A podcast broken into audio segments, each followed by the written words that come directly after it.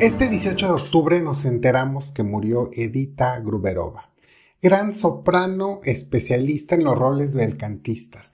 Ella fue la gran cantante de Donizetti, Bellini y algunos roles de Mozart. Su talento era tan grande que las coloraturas y los adornos vocales más difíciles e infernales, ella los dominaba sin problemas. Pero además ella cantó estos roles, o sea, estoy hablando de las óperas completas, no que tengan uno o dos áreas infernales, sino todo el papel, toda, toda la ópera. Ella las cantaba hasta los 70 años de edad. O sea, estuvo 50 años cantando los roles más difíciles. Y ella era toda una leyenda en parte por su talento vocal y por su técnica, pero además porque les digo que mantuvo su voz intacta por tantas décadas. Vamos a empezar este sentido homenaje a Edita con Verdi, ya que este mes de octubre es el mes de Verdi y la vamos a escuchar cantando Gilda de Rigoletto. Vamos a escuchar a Edita cantando Caro Nome.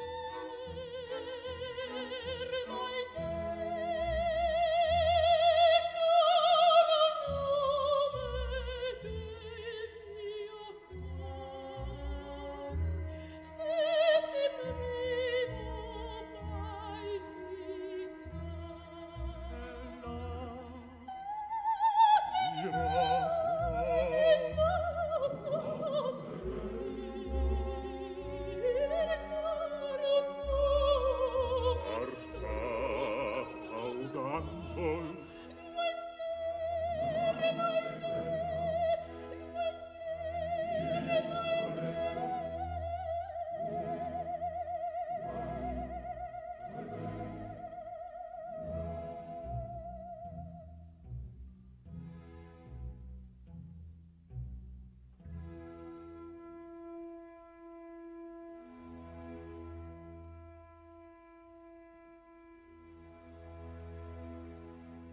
De Verdi, Edita solo cantó el rol de Violeta Valeri, de la Traviata y Gilda de Rigoletto. Y qué bueno que esto fue así porque seguramente esto de haber cuidado su repertorio y solo cantar roles que le acomodaban a su voz lírica ligera fue uno de los factores que hicieron que su carrera fuera tan longeva. Javier Camarena nos contaba en un eh, live que la mamá de Cecilia Bartoli le dijo una vez que la voz era como una cobija, que si te tapabas la cabeza se destapaban los pies y si te tapabas los pies te descobijabas la cabeza. Y le decía a la mamá que esto era así con la voz y los agudos y los graves. Por eso Edita se mantuvo siempre en los roles más ligeros y fue avanzando hasta llegar a los lírico ligeros, pero jamás abandonó los papeles belcantistas y llenos de coloratura y de esta voz muy aguda. Por eso, además de los roles más belcantistas de Verdi, que fueron básicamente esos dos, abordó algunos otros de Mozart. De hecho, con su Reina de la Noche es que comenzó su despunte, pero hoy vamos a escuchar El rapto en el Serrallo con el área Martin Aller Arten de 1980.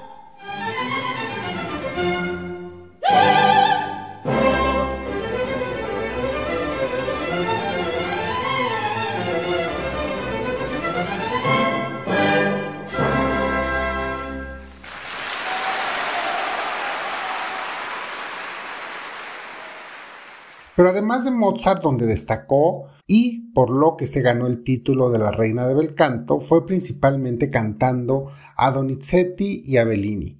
De Donizetti cantó Lucia de Lammermoor, la trilogía Tudor, o sea, Ana Bolena, María Estuardo y Roberto de Veró. Además cantó Linda de Chamonix, la hija del regimiento, Lucrezia Borgia. Papeles y, óperas muy complicadas. Y les digo, donde no hay una o dos áreas infernales. Básicamente todo el rol es muy complicado. Vamos a escuchar de, de Linda di Chamonix a luce di questa anima.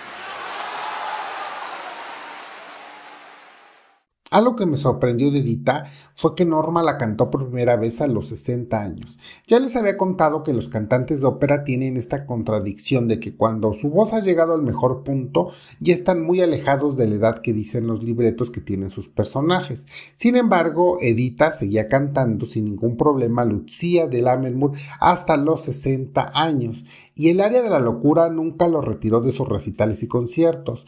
De hecho, la última ópera escenificada que cantó completa fue Roberto de Veró en 2019, cuando ella ya tenía 72 años en la ópera de Baviera. Este fue un rol que se apropió, pero aunque curiosamente fue el rol con el que fue eh, con el que se retiró fue Roberto de Veró y con el que se le asoció siempre fueron los de Bellini y los de Donizetti el rol que cantó con mayor frecuencia fue la servineta de Ariadne of Naxos de Richard Strauss. Yo sé que cada carrera es diferente porque cada voz por más que queremos definirla como dramática, lírica, lírica dramática, tiene particularidades que siempre cambian de cantante en cantante y al final son ellos los que deciden hasta dónde van a llevar su voz. Por ejemplo, Plácido Domingo lleva ya más de una década cantando roles de barítono, justo porque él dice que ya no se sentía cómodo interpretando roles de tenores, los cuales suelen ser muy jóvenes. Él decía que ya no se sentía cómodo interpretando al eterno enamorado. Por eso ahora es el papá o el abuelo. Pero en el otro espectro tenemos a Alfredo Kraus, el cual mantuvo su voz en condiciones de cantar los roles de tenor más difíciles hasta el final de su carrera. Con Gruberova, además de su técnica, le admiramos esa especialización que le llevó a ser la mejor belcantista. Ella dejó los roles veristas a los que tenía la voz para cantar este, ese repertorio y el repertorio dramático a las dramáticas. Ella así se convirtió en una de las mejores sopranos de coloratura nada más por 50 años. Discos de Edita Gruberova y que demuestran esto que les estoy contando hay por montones, muchísimos. Pero hay uno particularmente, yo que amo con pasión y locura a Strauss y Ariadne of Naxos, que es con Jessie Norman como Ariadne y Edita Gruberova como Servineta, la cual se los recomiendo bastante. Para mí, Jessie Norman y Edita Gruberova son el Dream Team cantando Ariadne of Naxos. Y así como Jessie es la Ariadne a superar, Edita es la servineta que se debe alcanzar. Ya Natalie de C y de Diel se acercan, pero como Edita ninguna. Este fue una gran pérdida para el mundo de la ópera.